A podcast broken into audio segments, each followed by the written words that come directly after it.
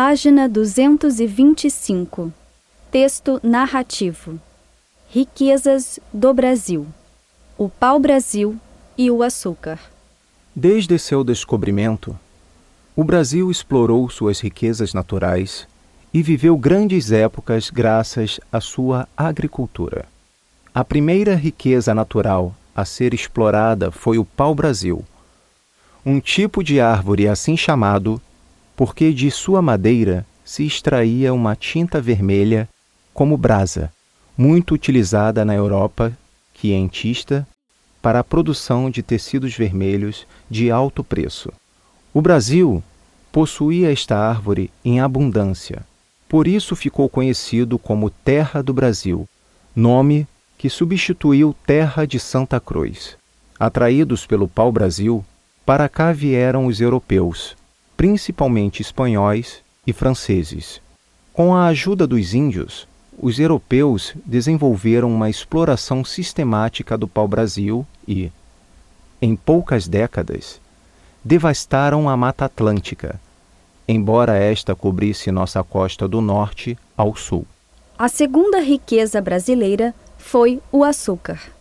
Sua produção deu início ao processo de colonização do Brasil, primeiramente no litoral da região nordestina, onde se estendiam as vastas terras dos engenhos, as fazendas que cultivavam a cana e produziam o açúcar.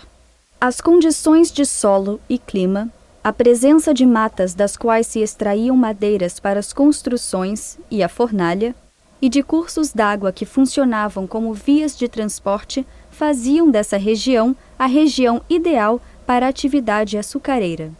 O cultivo da cana nos engenhos estabeleceu uma organização social rígida e bem característica. Havia a Casa Grande, a residência do senhor de engenho e de sua família. Era uma construção resistente de onde o senhor de engenho governava a propriedade.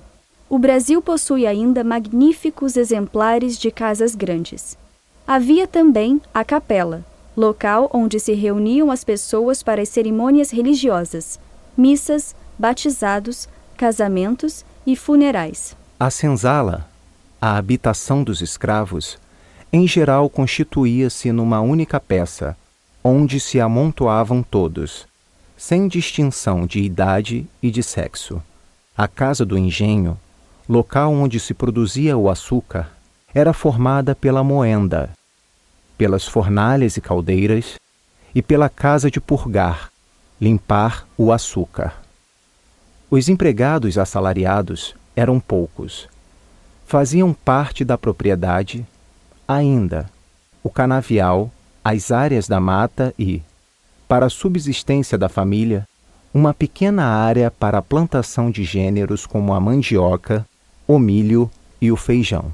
Os escravos que viviam nas senzalas trabalhavam desde o nascer do sol até a noite, tanto no cultivo da cana como na fabricação do açúcar.